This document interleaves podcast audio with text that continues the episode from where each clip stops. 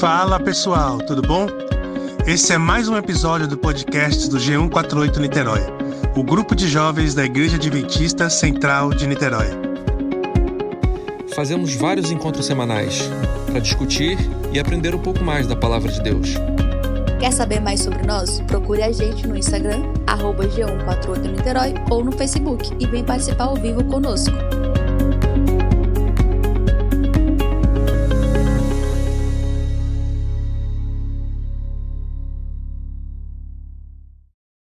Então, gente, hoje eu gostaria de trocar uma ideia com vocês, conversar com vocês sobre os deuses da Bíblia. Você acha estranho eu falar assim, os deuses da Bíblia? A Bíblia apresenta deuses diferentes com relação a, ao Deus, né? Ao Deus que a gente serve e tal. É isso aí. O que, que você acha? Deixa, deixa eu explicar um pouquinho melhor. Talvez soe um pouco estranho assim, só jogar e, e não dizer onde eu estou querendo chegar, né? Você já teve aquela sensação que o Antigo Testamento apresenta um Deus diferente do Deus do Novo Testamento? É, é aí que eu quero chegar. Parece que o Deus do Antigo Testamento é um Deus severo, é tirano, é, é um Deus de guerra, é um Deus do olho por olho, dente por dente, e o Deus do Novo Testamento é um Deus bonzinho, que você tem que virar outra face, aquela conversa toda. E aí, já pensou sobre isso? Eu quero ouvir você, é uma conversa de pôr do sol a gente vai conversar agora, daqui a pouco, ó, já estou sentindo cheiro de pão de queijo aí na sua casa, daqui a pouco a gente vai comer, daqui a pouco você vai dormir. Então é uma conversa isso aqui.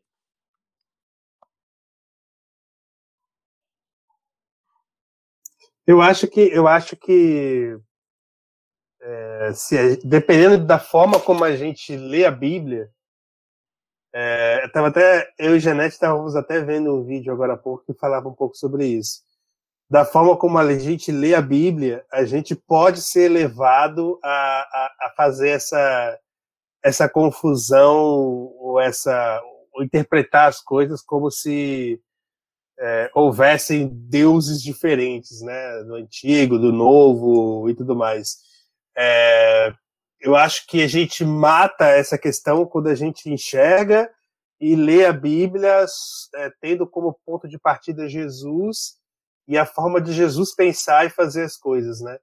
Quando a gente usa Jesus como, como um parâmetro para entender a Bíblia como um todo, aí as coisas é, fazem mais sentido, né? Se a gente parte de um, de, de, um outro ponto que seja, aí você pode tirar milhares de conclusões diferentes, né? Vai ter, vai ter, é vai ter, vai ter doutrina para tudo quanto é tipo de, de crença ali. Mas vamos ser bem franco, a gente conhece o evangelho, a gente, né, tem um pouquinho pelo uhum. menos da revelação da luz e tal, tem muito a uhum. aprender ainda, mas assim, é, nunca te questionou, assim, nunca ficou uma pulguinha atrás da orelha? Por que que parece que Deus age de formas tão diferentes, né, do antigo para o novo? Com certeza, com certeza. Ah, eu acho que justamente por isso, porque a gente acaba é, lendo a Bíblia da forma errada, ou entendendo, tentando entender, ou tentando talvez aplicar coisas para uma realidade nossa, de hoje, contextualizando hoje, com coisas que, as, que foram escritas há 4 mil anos atrás e que não é que perderam a validade, mas estão imbuídas de uma cultura e de uma forma de pensar diferente da nossa. E aí, e aí, nesse sentido, eu acho que a gente com certeza já passou por isso. Eu já passei por isso várias vezes, com certeza. Eu também, né? Ó, dá um, uhum. um feliz sábado aí para Mariane, que acabou de chegar, nossa parceira aí de final de semana com Deus lá em Niterói também. É... Aí em Niterói, show de bola. Muito bom. Então, então assim, é, hoje eu gostaria de conversar com vocês sobre é, um esquema assim um pouquinho mais denso, tá? Vamos, vamos olhar para a teologia bíblica com uma forma um pouquinho mais profunda, analisar alguns detalhes. Eu gostaria de sair do superficial com vocês, não só falar de uma autoajuda, que Deus é amor, que não sei o quê. Não, não. É, tudo isso tem o seu momento, também tem o seu local. Mas eu queria convidar você para abrir a Bíblia em Romanos, no capítulo 3, e a gente vai trocar uma ideia sobre o que a gente vai ver aqui em Romanos, e isso vai ajudar a gente a entender essa questão de será que o Deus do Antigo Testamento era diferente do Deus do Novo Testamento e tal, aquela coisa toda, né? Abre aí sua Bíblia em Romanos capítulo 3, Nós vamos ler a partir do verso 21. Enquanto você procura aí o texto bíblico, deixa eu dizer uma coisa para você. Essa aparente diferença entre Antigo e Novo Testamento não não é uma coisa assim de agora, né? Que tem incomodado as pessoas só agora. Não. Desde o início do cristianismo, isso era uma pulguinha atrás da orelha de uma galera, né? Tinha um cara, inclusive, logo no início do cristianismo, chamado Marcion, dos primeiros séculos ali do cristianismo.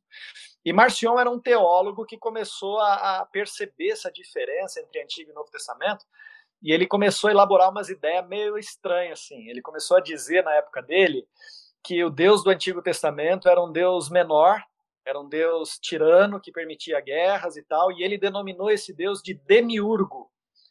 E o Deus do Novo Testamento, Jesus Cristo, esse sim é o Deus verdadeiro e tal, o Deus bonzinho. Marcion, inclusive, é, analisando as passagens do Novo Testamento que tinham referências do Antigo, ele sugeriu deixar como texto sagrado só aquelas partes do Novo Testamento que não faziam nenhuma menção ao Antigo Testamento. Porque o Antigo Testamento tinha uns negócios, umas paradas assim meio sinistra, né? o cara estava lá em pecado, aí o profeta foi lá e decepou a cabeça dele, ah, Deus mandou fogo do céu e consumiu Sodoma e Gomorra, aquele negócio dos caras estavam lá na rebelião, eles não estavam gostando muito do, do ministério do pastor Moisés, o pastor Moisés estava lá com umas ideias de, de levar o povo para um deserto, aí ele ora e Deus abre a terra e o povo cai lá e consome todo mundo, então tinha uns negócios meio diferentes lá, né? E aí Marcion trouxe essa proposta de tirar da Bíblia tudo o que do, do, do, Novo Testamento, tudo que fizesse menção ao Antigo.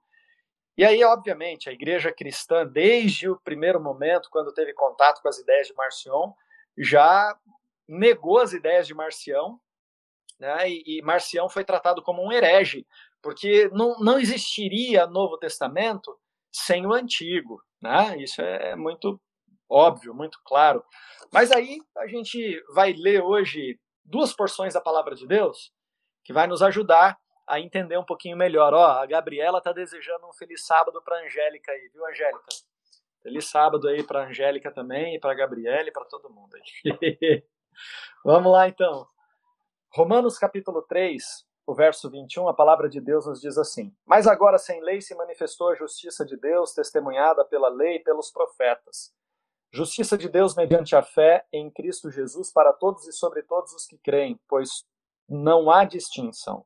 Pois todos pecaram e carecem da glória de Deus, sendo justificados gratuitamente por sua graça, mediante a redenção que há em Cristo Jesus, a quem Deus propôs no seu sangue como propiciação mediante a fé, para manifestar a sua justiça por ter Deus, na sua tolerância, deixado impunes os pecados anteriormente cometidos tendo em vista a manifestação da sua justiça no tempo presente, para ele mesmo ser justo e o justificador daquele que tem fé em Jesus. Bom, esse texto aqui, a parte inicial dele é muito tranquila da gente entender, né?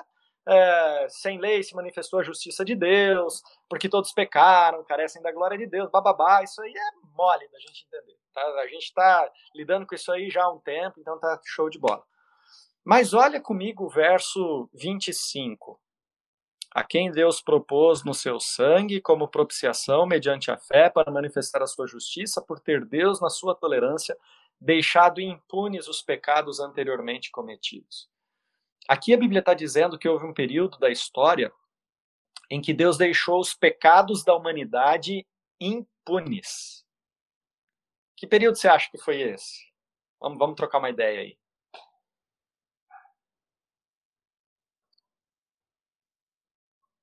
Difícil, né? Não faço assim. ideia. nem, nem sabia disso. É, Chocada. pois é. A gente lê a primeira parte. Tô sabendo parte, hoje né? também. A gente lê a primeira parte, né, galera? E a gente nem percebe essas coisinhas escondidas assim, né? No texto. Mas Deus deixou pecados impunes. Quando? Porque a Bíblia é muito clara, o salário do pecado é a morte e tal, né? Todo aquele que pecar certamente morrerá, aquela coisa toda. Mas aqui está falando que houve um período em que Deus deixou pecados impunes. Para a gente entender qual foi esse período, a gente tem que voltar, sabe para onde? Para Gênesis. E aí eu convido você a voltar lá, sua Bíblia, para Gênesis agora. Gênesis no capítulo 3. Vamos dar uma olhadinha ali. Gênesis capítulo 3 fala da queda do homem, certo? Você conhece bem o texto e tal. E por falar nisso, deixa eu fazer uma piadinha sem graça aqui, piadinha de velho, de tiozão, mas vou fazer. É. Ó, os maridos aí, por favor, não façam essa piada para suas esposas, senão você vai dormir na casinha do cachorro. Mais uma vez eu ouvi uma história assim que é, é, os caras conversando, né? A mulherada começou a falar assim dos homens, né? Poxa, tá vendo? Vocês não são nada sem a gente, porque, né? Vocês dependem da gente para tudo e realmente é verdade, né? Mas aí alguém caiu na besteira de perguntar assim: tá vendo, homens? O que seria de vocês se não fossem as mulheres? Aí um infeliz solteiro respondeu assim: estaríamos no paraíso até hoje. não, brincadeira. É uma piada sem graça. Retiro o que eu disse, mas eu lembrei, e como a gente não está fazendo um sermão, é uma conversa, uma brincadeira e tal, então tá valendo, né? Tá valendo, tá valendo. Então, Ó, Eva foi enganada pela serpente, mas Adão decidiu pecar. Então é, é, é complicado. Né? Adão é mais culpado do que, do que Eva. Então vamos deixar isso bem claro. Mas foi só para descontrair. Mas vamos lá. Aí, Gênesis capítulo 3. Ó, a Fernanda tá ali revoltada, dizendo há controvérsias. é, com certeza, Fernanda. É o que eu comentei agora. Eva foi enganada, mas Adão escolheu pecar, né? Então é só uma brincadeira mesmo. Gênesis capítulo 3 fala ali da questão da queda do casal e tal, né? Eva foi enganada pela serpente, aí depois Adão decidiu pecar para ficar com a esposa dele e tal. E aí, né, Deus chama o casal, imagina só, todos os dias, finzinho da tarde, Deus vindo na sua casa, e aí a campainha toca, você abre a porta ali, Jesus, né? Oi, Diego, beleza? Vim aqui trocar uma ideia com você. Jesus. Oi, Jesus, senta aqui no sofá da minha casa, tal, tudo certo, tal, bacana, né? Imagina só como seria bacana a gente receber o próprio Cristo, próprio Cristo na nossa casa toda toda tardezinha pela viração do dia. Seria fenomenal, seria fantástico. Mas naquele dia não foi bom, porque o casal tinha pecado, e aí eles estavam escondidos, cozeram folhas de figueira e tal. Aí Deus pergunta para o homem onde ele estava, aí o homem fala que estava escondido. Aí Deus perguntou, mas você comeu do fruto proibido? Né? a Angélica está falando que seria tudo de bom receber Jesus em casa, né? Já pensou que legal você preparar um, um prato de comida para receber Jesus? Aquela torta de frango que você manja fazer, né? Aquela pizza de marguerita e falar assim: Jesus, eu coloquei até um pouquinho mais aqui de tomate, de orégano, de queijo, porque hoje o senhor vinha aqui, então eu caprichei na pizza aqui. E Jesus sentado comendo com você, trocando ideia. Pô, né? pô, pole, pole, polêmico colocar a torta de frango para Jesus comer, hein? polêmica. Cara, é, é polêmica. Quer entrar na polêmica? A gente está conversando. Não, não, não, não, não, não. Mas assim, Jesus comeu cordeiro, Jesus comeu peixe. É, então, pois é, pois é. Né? Tá na Bíblia, tá na Bíblia. Mas vamos lá. Tá na Bíblia. A gente, a gente não pode deixar assim as pequenas polêmicas de lado, né? Faz parte, faz parte. Mas vamos lá. E aí, Deus pergunta para Adão: por acaso você comeu do fruto que eu disse que era para não comer, Adão? E aí Adão falou: Ah, senhor, a mulher que o senhor me deu, ela tal, me fez comer. Aí Deus perguntou para Eva: Eva, e aí? Você comeu o fruto? Aí Eva, ah, senhor, foi a serpente. Na verdade, é aquele jogo de empurra, né? Ninguém assume a sua culpa e tal, não sei o quê. Beleza. Aí Deus fala com a serpente e Deus narra quais são as consequências do pecado do primeiro casal. Né? Vamos ver o verso 14 em diante. Então disse o Senhor Deus à serpente: Visto que isso fizeste, maldita és entre todos os animais domésticos e entre todos os animais selváticos. Rastejarás sobre o teu ventre e comerás pó todos os dias da tua vida. Porém, inimizade entre ti e a mulher, entre a tua descendência e o seu descendente. Este te ferirá a cabeça e tu lhe ferirás o calcanhar. E a mulher disse: Multiplicarei sobremodo os sofrimentos da tua gravidez, em meio de dores darás à luz filhos. O teu desejo será para o teu marido e ele te governará. E a Adão disse: visto que atendeste à voz de tua mulher e comeste da árvore que eu disse para não comer, maldita é a terra por tua causa, em fadigas obterás dela sustento durante os dias de tua vida. Ela produzirá cardos e abrolhos, e tu comerás a erva do campo. No suor do teu rosto comerás o teu pão, até que tornes a terra, pois dela foste formado, porque tu és pó e ao pó tornará. A gente lê às vezes a Bíblia e a gente não imagina as cenas. A gente só lê assim, porque a gente já conhece a história, a gente passa meio rápido, passa o olho, e às vezes a gente está lendo e está pensando em outra coisa, a gente para de, de perceber algumas nuances, né? E eu gostaria de convidar você a fazer uma viagem ao Jardim do Éden agora e a imaginar comigo. Adão e, e sua esposa, eles sabiam que o salário do pecado é a morte. Depois que eles comeram do fruto proibido, eles sabiam que eles iriam morrer. Eles não sabiam como, mas eles sabiam que eles iriam morrer. Eles estavam naquele momento esperando o quê? O que, que você acha que Adão e Eva estavam esperando naquele momento? Fala aí. A morte. Óbvio. A morte. Eu fico pensando, sabe, Diego? Talvez Adão pensando, conversando com Eva ali escondidos de Deus, né? Atrás da árvore lá, de alguma árvore. É, como será que é a morte? Será que vai doer? Né? É, você já ouviu alguém com essas conversas bestas assim? Tinha um tio que já faleceu e às vezes a gente ia lá visitar ele, ele era velhinho já, ele ficava conversando com meu pai falando assim: "Nossa, será que dói morrer? Será que como que é, né, e tal?". E aí, é, às vezes as pessoas têm dúvidas sobre isso, eu fico imaginando Adão conversando com a esposa dele ali naquele momento, como será que vai ser morrer? Será que vai doer? Será que Deus vai dizer assim: "Agora morram!" E aí, puf, a gente vai deixar de existir? Será que a gente vai desfragmentar? Será que a gente vai sentir a morte e tal? Eles estavam esperando a morte. Eu imagino que naquela conversa entre Deus e o casal, e depois Deus e a serpente, Adão e Eva não ousavam olhar nos olhos de Deus, porque eles tinham perdido a inocência. Tem uma música do Paulo César Baruch que eu gosto demais, Jardim da Inocência. Depois procura no Spotify e ouve. Ela fala assim: ai que saudade do Jardim da Inocência, né, de estar na tua presença, eu troquei isso pelo lixo e tal, e às vezes a gente troca, né, o paraíso do Éden pelas migalhas dessa terra, às vezes a gente troca é, as bênçãos que Deus quer nos dar por coisas tão pequenas, tão passageiras e que podem ser tiradas de nós. Ó, queria dizer para você, não troca a eternidade por nada que possa ser tirado de você. Às vezes a gente troca a eternidade é, por um relacionamento que só está levando a gente para a beira do abismo, para o precipício, para o pecado. Às vezes a gente troca a eternidade por cinco minutos de prazer. Às vezes a gente troca a eternidade por um, por um, um aumentozinho no salário. Às vezes a gente troca a eternidade e a nossa inocência. Gente, a nossa inocência não tem preço. E nenhum de nós é inocente porque a gente já pecou, mas às vezes eu fico assim, chateado, sabe, comigo mesmo e falando com Deus assim: Poxa, Senhor, por que, que eu perdi minha inocência? Queria tanto ser uma pessoa inocente, sabe? Onde o pecado não habitasse em mim. Ó, ouve depois essa música do Baruch, procura lá no Deezer, no Spotify, Jardim da Inocência.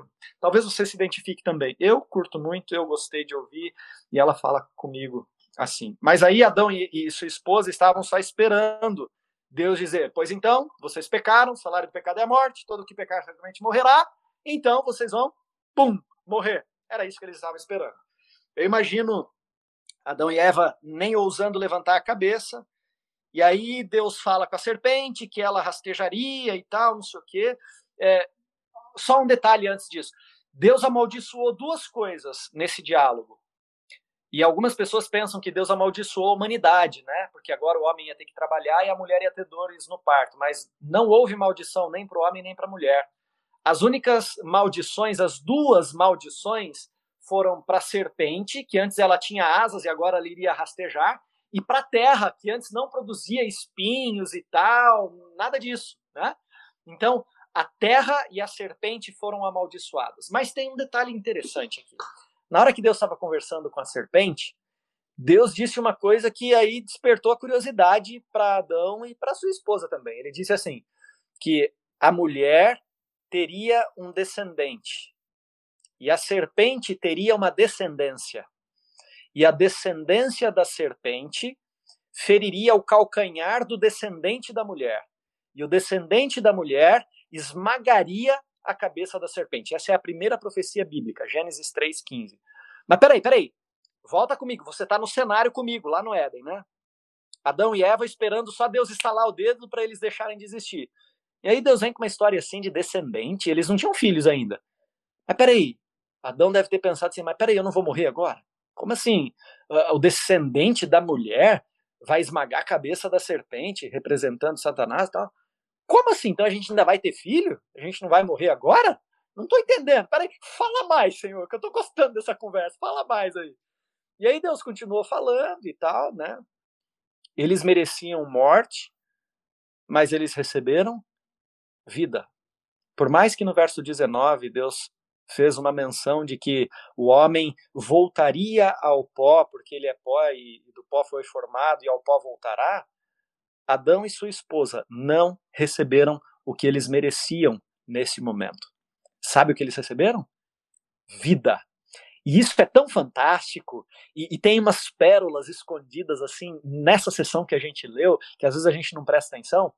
Adão entendeu tanto que Deus estava dando vida ao invés de morte para ele, que depois que Deus terminou de falar com o casal, sabe o que, que Adão fez? Ele mudou o nome da esposa dele. Até esse momento, o nome da esposa de Adão era varoa ou algo parecido. Né? Já pensou a varoa? Mas é, algumas versões da Bíblia trazem assim, ó. No momento que Deus criou a mulher e trouxe para o homem, o homem ficou faceiro, né?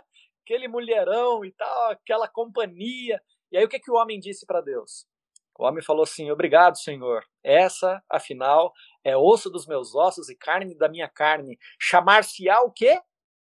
Varoa, por quanto do varão foi formada. Então, até esse momento, o nome da esposa de Adão era Varoa. E agora, quando Deus, a partir do primeiro pecado, não concede o que eles mereciam, que era a morte, e concede vida, Adão vira para sua esposa e fala assim: Meu bem, você não vai mais se chamar Varoa a partir de hoje. Você vai se chamar Eva. Porque todas as vezes que eu te chamar, eu quero me lembrar da graça de Deus. Todas as vezes que eu chamar pelo teu nome, que eu chamar você para gente sair junto, para gente almoçar, para gente jantar, para gente cuidar do bebê que está chorando, todas as vezes que eu chamar o teu nome, eu quero lembrar que a gente recebeu vida. Já pensou que coisa incrível? Eva significa vida. Por isso, Adão mudou o nome da sua esposa. Olha o verso 20. Relata exatamente o que eu estou falando agora e deu o homem o nome de Eva, a sua mulher, por ser o quê? Mãe de todos os seres humanos. A promessa de um descendente ah, para a mulher.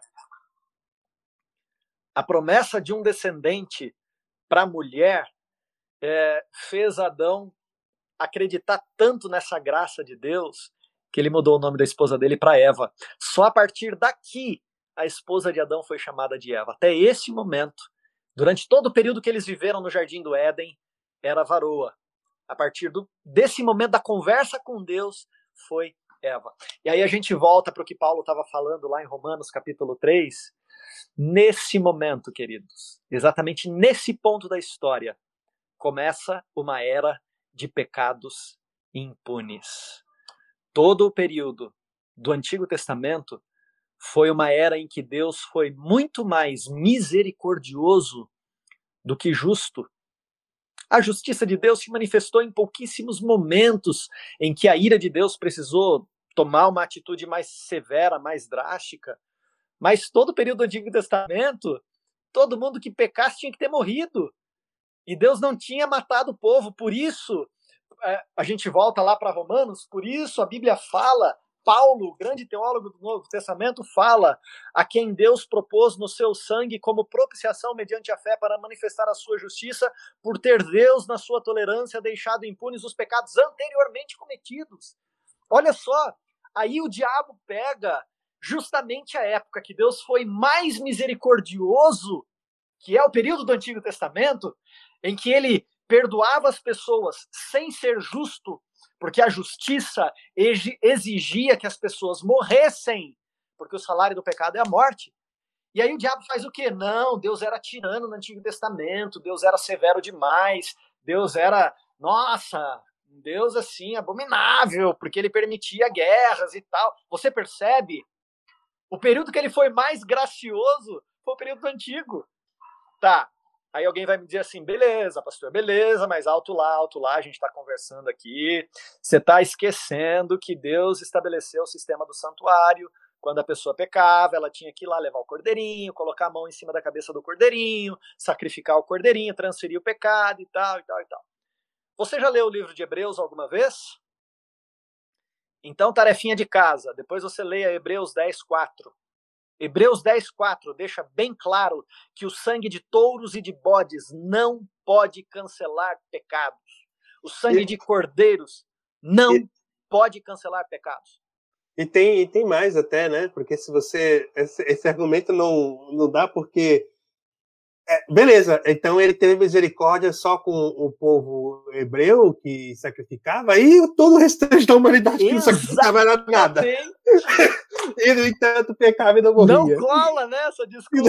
não tem como, não, vai, tem como. Não vai. Então, é isso mesmo. Eu ouvi, eu ouvi, eu ouvi uma vez um sermão de um pastor, não lembro agora quem, quem era, mas que falava exatamente isso, que falava essa injustiça, né, do, do, de Deus, de certa forma, porque ele falava até sobre uma visão, assim, do inimigo, de Satanás, ele falava, ah, beleza, agora fiz o povo pecar, agora vai morrer. Mas não morre, ele falou, mas como assim? Como assim? É não morre? Era isso. Pra, era é pra ter morrido na hora, e agora o senhor tá deixando ele viver? Como assim? É, é, é, é uma injustiça mesmo. Né? E muita Sem contar, não, Diego é, e Moisés também, sem contar que a gente já escutou muito, pelo menos eu já ouvi falar, que as pessoas falavam assim, por que que naquela época, no Antigo Testamento, Deus não pegou e, tipo, eliminou toda a humanidade, entendeu? Porque ele acabava com o pecado e começava do zero. Tem isso uhum. também. Tem, uhum. verdade. Verdade. Mas aí, quem é pai poderia responder essa pergunta assim: quando teu filho apronta, você dá um veneninho de rato para ele comer e vai lá fazer outro filho com a sua esposa?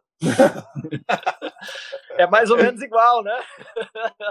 Deus ama a gente como um pai ama um filho. Mas aí então, olha só, em todo esse período, em todo esse período do Antigo Testamento, Deus foi entre aspas, tá? Me entendam no que eu estou falando.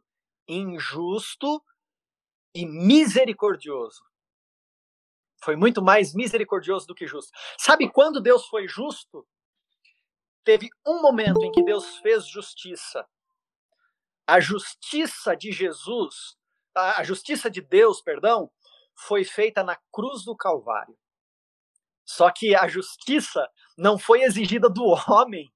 Ele assumiu a nossa culpa e ele pagou o preço da justiça que precisava ser feita. Olha que, que coisa fantástica! Quando a gente começa a desdobrar o evangelho, a gente começa a perceber toda aquela era de pecados impunes acaba em Cristo. Mas olha só, o verso 26, tendo em vista o quê? A manifestação da sua justiça no tempo presente, para ele mesmo ser justo e o justificador daquele que tem fé em Jesus. No Antigo Testamento, Deus foi mais misericordioso do que justo. No Novo Testamento, Deus é mais justo, mas ele faz justiça na sua própria pessoa e ele continua dando graça ao ser humano. Tem um salmo da Bíblia que fala que a justiça e a graça se beijariam na cruz do Calvário. A justiça e a graça se encontraram e elas se beijaram. Sabe, gente? Deus no Antigo Testamento ele foi misericordioso. Deus, no Novo Testamento, ele foi justo, mas foi ainda mais misericordioso por não punir em nós os nossos pecados, né? E aí eu fico pensando sobre esse assunto e, e matutando aqui e tal. Toma, toma um, um, colorido todo diferente, né? Quando a gente lê, depois, depois leia de novo Romanos capítulo 3, versículo 21 em diante. É sobre isso que a palavra de Deus está falando. É sobre essa questão de todo mundo pecou, mas todo mundo. A chave está aqui, ó. Todo mundo pecou, mas todo mundo precisava da graça de Deus. Todo mundo devia morrer, mas todo mundo recebeu a justiça que vinha de Cristo na cruz do Calvário. E aí, quando eu fico pensando assim, no, no Antigo Testamento, que Deus foi o Deus que ofereceu os mandamentos a Moisés. Quem foi o Deus que apareceu para Abraão né, e conversou com Abraão, comeu com Abraão? Quem foi? A irmã White deixa claro: era Jesus. Era Jesus na coluna de fogo durante a noite, era Jesus na nuvem durante o dia para proteger Israel quando eles caminhavam pelo deserto durante a peregrinação até chegarem em Canaã. Sempre se tratou de Jesus. Lá no, no Novo Testamento, no Evangelho de João, João deixa claro que a criação relatada em Gênesis capítulo 1 estava falando de quem? No princípio era o Verbo, o Verbo estava com Deus e o Verbo era Deus. Todas as coisas foram feitas por intermédio dele. Opa, peraí. Então Gênesis 1:1, que fala assim: No princípio criou Deus os céus e a terra, e disse Deus: haja luz. Esse Deus em ação era quem? Jesus. É Jesus, o Filho de Deus, desde sempre. Antigo Testamento, Novo Testamento, a função de Cristo é nos revelar o Pai. E aí, lá em João capítulo 1, versículo 14, João, para ninguém ter dúvida do que, que é o Verbo de Deus, João explica. E o Verbo se fez carne e habitou entre nós, cheio de graça e de verdade. Vimos a sua glória, glória como do unigênito do Pai. Galera, a gente precisa de Cristo. Se a nossa religião ela é só fazer um monte de coisa é só ir para a igreja quando tem culto presencial, é só participar de live, de associação, de união, de não sei o quê. A gente está perdidinho. Perdidinho. A gente precisa de Cristo. É em Cristo que nós temos vida. É em Cristo que nós encontramos justiça. É em Cristo que os nossos pecados são perdoados. E aí, Romanos capítulo 8, versículo 1, ele fecha assim de um jeito fenomenal, né? Agora, pois, já nenhuma condenação há para os que estão em Cristo Jesus. Ó, vamos pensar um pouquinho aqui sobre salvação agora. Tô, tô encerrando já, tá? Fica tranquilo. O tempo já está avançado, já estamos partindo para os finalmente aqui. Mas assim, ó, seja bem franco comigo. Como você intuitivamente, e às vezes, talvez pela nossa cultura cristã do Brasil, sei lá o quê, né? Sei lá, mas como você pensa lá consigo mesmo que você vai ser salvo? Seja bem honesto. Seja bem honesto. Pra você ser salvo, que coisinhas você tem que fazer? Fala aí. A gente está conversando, né? E, e, assim, eu vou falar do, das coisas que às vezes passam na minha cabeça também, sabe? Mas ó, eu vou começar então, só para instigar você. Às vezes passa na minha cabeça que para eu ser salvo, eu tenho que ir à igreja. Que para eu ser salvo, eu tenho que estudar a lição da escola sabatina. O que mais? É, eu, eu acho que é muito difícil para a gente pensar de não precisa fazer. pensar de que é de graça. Essa questão da graça é muito difícil de compreensão, porque a gente fala muito disso, né? A gente fala bastante disso e assim mesmo a gente não, eu acho que a gente não não incorpora de verdade. Porque a gente, a gente, sempre fica na dúvida aí, mas se eu fizer isso não tá errado e eu, vou, e eu vou me lascar por causa disso. Ah, mas se eu fizer aquilo, ou se deixar de fazer aquilo, eu não tá errado e eu vou deixar de, de, de merecer e aí eu vou me perder por causa disso. Eu acho que a gente não sabe lidar com, com essa questão real, assim, de, de coração a gente não sabe lidar, porque a gente sempre acha que tem a ver com merecimento com coisas que a gente faz, né? Exato, exato. Quem mais? Eu também acho que é por aí, porque é uma forma assim. A minha experiência é a seguinte: que se eu não estiver no controle, com o controle da situação, eu fico insegura. Eu, eu acho que tá tudo desandando. Então, se eu fizer, se eu cumprir esses requisitos, então eu estou no controle, então tá tudo certo. Então, mais ou menos por aí. E é difícil mesmo desvincular é, esse checklist com da salvação. Que, ah, embora a gente ouça muito que é pela graça, o sacrifício maior já foi feito na cruz e tal, mas ainda assim é, há uma responsabilidade de que a gente tem que fazer alguma coisa, a nossa participação. Tipo assim, ah, Cristo já fez a parte dele, agora faça a sua parte. Então, qual é a minha parte? Eu tenho que fazer alguma coisa. Sabe, assim, ó, eu gosto de conversar sobre isso porque isso é um dilema constante para mim e eu tenho que ficar me lembrando do que a palavra de Deus me diz. Porque assim, ó, é, a gente às vezes tenta crescer na fé fazendo coisas e, e, e cristianismo não é sobre fazer coisas. Cristianismo é sobre relacionamento. Relacionamento com Cristo. Às vezes a gente fica impregnado demais de eu posso fazer isso, eu não posso fazer aquilo. Até onde eu posso ir, até onde eu não posso ir. É, eu devo fazer aquilo, eu, eu devo ir até lá, eu devo ficar aqui, eu devo ir com aquela pessoa, com a outra pessoa. Sabe por quê? Porque falta relacionamento com Cristo. A Bíblia fala aqui como que a gente pode ser salvo. Agora, pois, nenhuma condenação há para quem?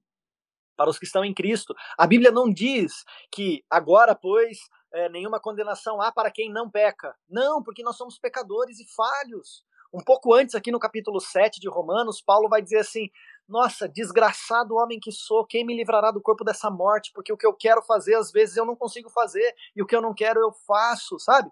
N não é disso que se trata. Porque há mais perdão em Deus do que pecado em você. A graça de Deus nos alcança. A, a questão não é o quanto de pecado eu tenho ou deixo de ter, é o quão disposto eu estou a ir até Cristo e a, e a me esconder nele, e a, Senhor, eu quero relacionamento contigo, eu quero te conhecer de verdade, eu quero que o Senhor seja tudo para mim, eu quero que o Senhor seja meu amigo, eu quero que o Senhor saiba dos meus desejos impuros e me ajude a vencê-los, mas porque eu não quero te magoar, não porque eu quero ser salvo, não porque eu quero estar de boa na igreja, não é por isso, é porque eu te amo tanto, Senhor, que eu, que eu quero fazer o Senhor feliz. E, e eu acho que falta um pouco disso para nós, sabe? Desse relacionamento com a pessoa de Cristo. Porque se a gente se relacionasse mais com Cristo, seria natural a gente pecar um pouco menos também, obviamente, mas vez ou outra, quando a gente tropeçar e cair, isso não vai ser o fim do mundo. Porque, filhinhos meus, essas coisas vos escrevo para que vocês não pequem. Mas se alguém pecar, o que, que João diz?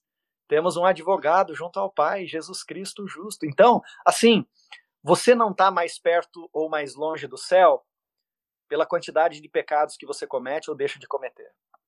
Você está mais perto ou mais longe do céu por quão amigo de Jesus você é. Por quão perto de Jesus você é. E claro, gente, claro, é inevitável para a gente se aproximar de Cristo, a gente precisa ter tempo para ler a Bíblia, porque é a voz dele falando para nós.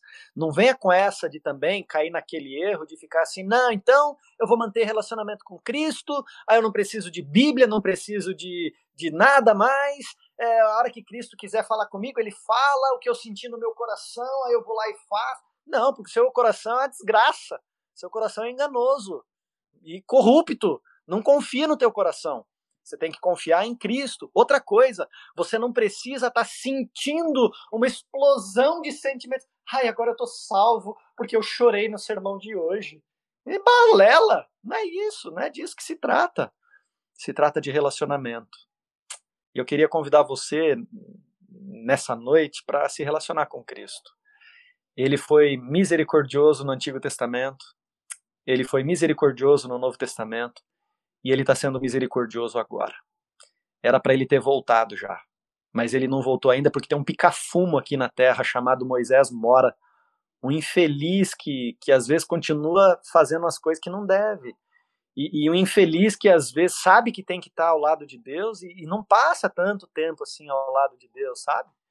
E aí Deus está dando um tempinho a mais. E aí Pedro teve até que dizer para nós assim, ó, não retarda o Senhor a sua promessa, como alguns a julgam demorado. Pelo contrário, ele está voltando, mas ele só está dando um tempinho a mais aí, está sendo paciente para que ninguém de vocês se percam. Deus está sendo paciente para que eu, eu desenvolva mais relacionamento com Cristo, porque talvez se ele voltar agora, eu vou estar tá perdido. Ele está sendo paciente porque salvação não tem a ver com aquela balança é, coisas boas que eu fiz, coisas ruins que eu fiz. Vamos pesar aqui para ver, né? Ah, minha vida tá até equilibradinha, né? Porque eu fiz umas coisinhas ruins, mas também fiz umas coisinhas boas. Não é disso que se trata. se trata de relacionamento com Cristo. Você lembra que uma vez Jesus falou assim que quando o Filho do Homem vier, ele vai dividir as pessoas em dois grupos, os da esquerda e os da direita. Aí os da esquerda, é, é, os, os, da esquerda, Jesus vai, perdão, os da direita, Jesus vai dizer assim: Vinde benditos de meu Pai, entrai na posse do reino que está preparado, blá, blá, blá, blá. E aí eles vão falar, mas Senhor, quando que a gente, né, é, fez alguma coisa, porque eu tive fome, me desse de comer, tive sede, me desse de beber e tal. Quando que a gente te viu, a gente nem te conheceu, agora que a gente está te vendo. E aí ele vai dizer, sempre que vocês fizeram um dos meus pequeninos, a mim o fizesse. E aí o outro grupo lá, ele vai dizer, apartai-vos de mim, né, para o fogo eterno, porque eu tive fome, vocês não me deram de comer, tive sede, vocês não me deram de beber e tal, e tal, e tal. E, e, e assim, é, é, o outro texto que faz uma menção e uma relação com esse é aquele texto que diz assim: ó, Nem todo que me diz Senhor, Senhor entrará no reino dos céus, mas aquele que faz a vontade de meu Pai que está nos céus. Muitos naquele dia hão de dizer-me: Senhor, mas nós profetizamos em teu nome, nós expelimos demônios em teu nome, nós fomos na igreja em teu nome, nós participamos de 500 lives durante a pandemia em teu nome. Senhor, como que história é essa que eu não estou salvo? E Jesus vai dizer uma coisa para eles. Jesus não vai olhar para eles e vai dizer assim: vocês são muito pecadores, porque pecado não é problema para Deus. Deus é especialista em resolver pessoas pecaminosas, pessoas com pecado. Quando ele veio para essa terra, ele gostava de andar com gente pecadora, porque ele transformava pecadores. O problema de Deus não é com gente que peca. O problema de Deus é com gente que não se relaciona com ele. E aí Jesus vai olhar para essas pessoas que expeliram demônios, que falaram em línguas, que fizeram milagres em nome de Jesus, e vai dizer assim: quem são vocês? Nunca conheci vocês. Se afastem de mim. Não conheço vocês. Quem são vocês? Você percebe? Agora, pois, já nenhuma condenação há para quem?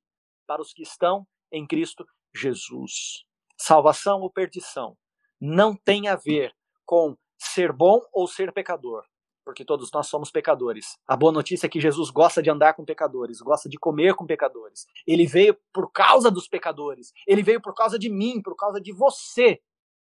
Agora, uma coisa que ele não consegue resolver é falta de relacionamento, porque ele respeita você.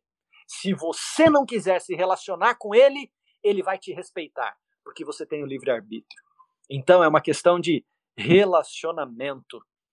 Há perdão em Deus para os piores pecados, mas não há perdão para as melhores desculpas. Há perdão para os piores pecados, mas não tem o que fazer para as melhores desculpas. É tempo de conhecermos a Cristo. E eu convido você a buscar conhecer mais Ele, fora da casca da mera religião, a religião ajuda muito, viu? Tem muita gente que só bate, o, bate na religião também e tal. Tem uns movimentos aí hoje em dia, né, que, que ficam batendo na religião. A religião ajuda muito também. Mas não permita que a religiosidade fria, morta, as cerimônias, os ritos, os costumes religiosos tirem de você o relacionamento que você precisa ter com aquele único que pode te salvar. Porque na cruz, a justiça e a misericórdia se beijaram. E ele continua sendo bom. Outra música do Paulo Baruch. Eu sou fãzaço do Baruch, né? Já falei e gosto das músicas dele. Ele continua sendo bom. Ouça lá depois também. É outra musicona da hora também. Então, assim, ele continua sendo bom agora. Ele continua. Baruch Feelings, é isso aí, Mariane. É, ele continua sendo bom agora. Vamos aproveitar, galera. Vamos parar de ficar de mimimi, de, de ficar achando que a gente tem que só fazer coisas boas para ser salvo. Não é disso que se trata a salvação. Salvação se trata de relacionamento com a pessoa de Cristo. Esse é o momento. Deus abençoe você e a mim e que a gente pare de ficar falando da, daquilo que é superficial e a gente passe aí mais para a essência, né? Que é relacionamento com a pessoa de Deus.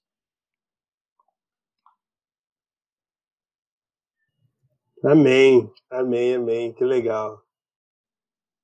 Tem uma outra música do Baruch muito boa também, que é boa sobre essa questão de relacionamento, que chama Na Casa. Na Casa? Já Cara, eu sou fãzaço de Baruch e não conheço essa música. Pô, essa música é sensacional. Ele, ele, ele tá cantando muito com a. Ele tá no, fazendo vários tá vídeos. Agora, aqui. Ele está fazendo vários vídeos online lá com a IBAB, lá, a Igreja Batista lá de São Paulo, e ele Essa música ele tem os vídeos ao vivo tocando essa música, é muito bonita. Mas, amém. Que legal. Muito bom, pessoal. Ninguém sentiu a hora passar hoje, né, galera? Ninguém reclamou até agora, que milagre. Vocês são bonzinhos, vocês são muito bonzinhos. É, muito bom, muito bom. Muito bom, é isso aí, pessoal. Ô, Gabi, você quer falar alguma coisa? Não sei o quê? Pastor, obrigada, pastor, sempre receptivo. Manda um direct para ele ali no Instagram. Tamo junto. Responde. Tamo junto. Prazerzão por estar estar com a com vocês. gente aí 2021, esteve com a gente ano passado também. E a mensagem de hoje, nossa, uma chacoalhada assim, tipo, né, para para olhar para Jesus e reconhecer todo todo o amor que Cristo tem para dar pra gente. Muito bom. Amém. Amém. Valeu, meu povo. Eu posso fazer uma oração com vocês? Deve. Eu posso orar já pelo alimento, porque a gente está num pôr do sol, então vai sair o quê? Pizza, pão de queijo, o que, que tem aí de bom hoje? Ou você comeu tudo e não deixou nada para nós, Diego? Eu já comi, já que você acha que eu vou aguentar? Aqui vai ser sopa. Oh, Olha aí, boa. muito bom, muito bom. Uma sopinha, uma torradinha, tudo de bom, hein? Opa, Show de demais. bola. vamos, vamos orar então. Ó, a Fernanda falou que já comeu, mas com essa conversa tá dando fome de novo. Nem fale. Come... Ó, a Carolina falou que tem pastel. Ô, gente, eu acho que eu vou ter que fazer uma boquinha de novo. que é bom falar de comida, né? Mas vamos orar então. Pai querido, nós te agradecemos muito por esse momento bacana demais com esses amigos queridos de Niterói. Obrigado pela amizade que a gente tem desenvolvido nesse tempo.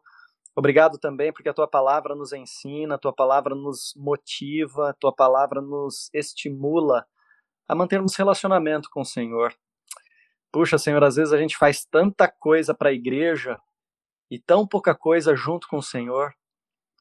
Às vezes a gente se envolve em tantos ministérios, a gente faz o mundo e o fundo e a gente se esquece de passar um tempo bacana conversando contigo, no silêncio, na solitude, sozinhos. Às vezes a gente fica o dia inteiro com barulho no ouvido, é no trabalho, é no Zoom, home office que seja, ou na estrada, na rua. E até quando a gente está sozinho, é só ouvindo música, podcast, um monte de coisa, e a gente às vezes se esquece de ficar um tempinho sozinho com o Senhor. Nos ajuda, Senhor, a, a sermos mais conscientes da importância de desenvolvermos relacionamento contigo. Paizinho querido, cuida de cada filho teu que está acompanhando essa live. Ajuda-nos, Senhor, a, a entendermos que não precisamos ser perfeitos para o Senhor nos aceitar. O Senhor nos aceita assim do jeitinho que a gente é, imperfeito, pecador, falho, e porque a gente é assim exatamente que o Senhor veio para esse mundo e, e na pessoa do seu filho, o Senhor resolveu todos os nossos problemas. Obrigado por isso. Ajuda-nos a estarmos no teu filho amado, a conhecermos melhor o Senhor através de Cristo. É o que nós te pedimos em nome dele, o nosso Senhor, o nosso Salvador, o nosso substituto na cruz do Calvário. Amém, Senhor.